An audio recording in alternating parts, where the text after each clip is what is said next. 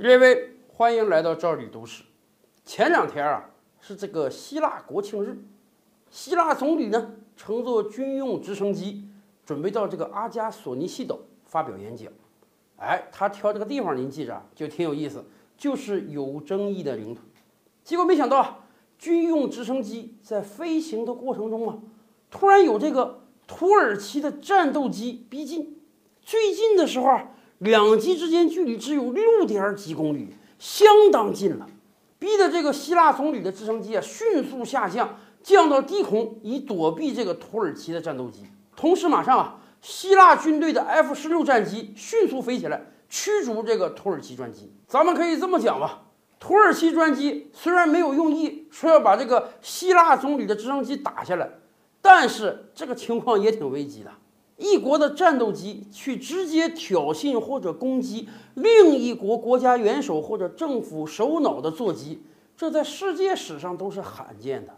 更关键的是，理论上讲，希腊和土耳其这俩还是盟友国家，好歹他俩都是北约国家呀。北约国家人家有一个基本要求啊，就是。当我们的一个成员国受到别人攻击的时候，我们其他所有成员国要团结一致去帮他打击外敌呀。可问题来了，如果是俩北约国家起了内斗怎么办？希腊和土耳其历史上这个恩怨可长了去了，不光是两个国家和两个民族的仇恨啊，甚至是两个宗教的仇恨啊。远的历史咱们就不讲了，咱们就讲讲最近这两个国家也打过仗啊。那是在一九七四年，一九七四年的时候，塞浦路斯这个国家发生了政变，新上任的军政府说啊，我们都是希腊人，希腊裔人居多，所以啊，我们准备要跟希腊合并啊，合并到希腊人的大家庭去。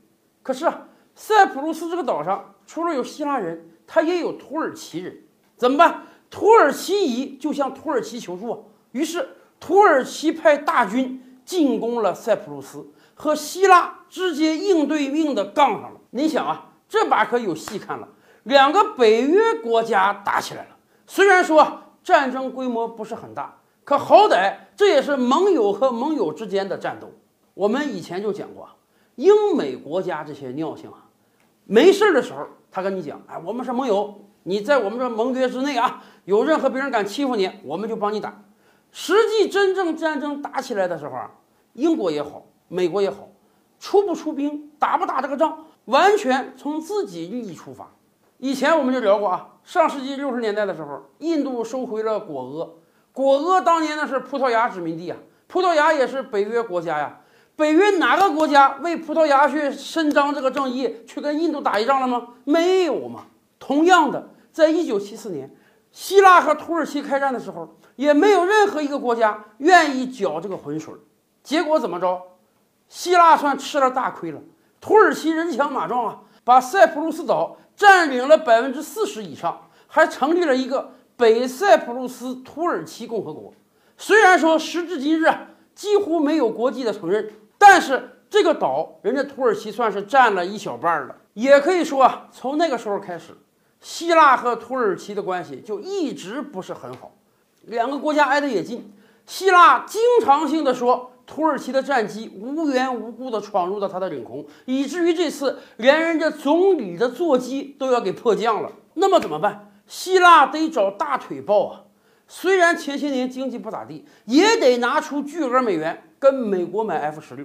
甚至希腊现在放出话来啊，希望美军进驻到希腊，帮助希腊保护他们，抵御土耳其的侵扰。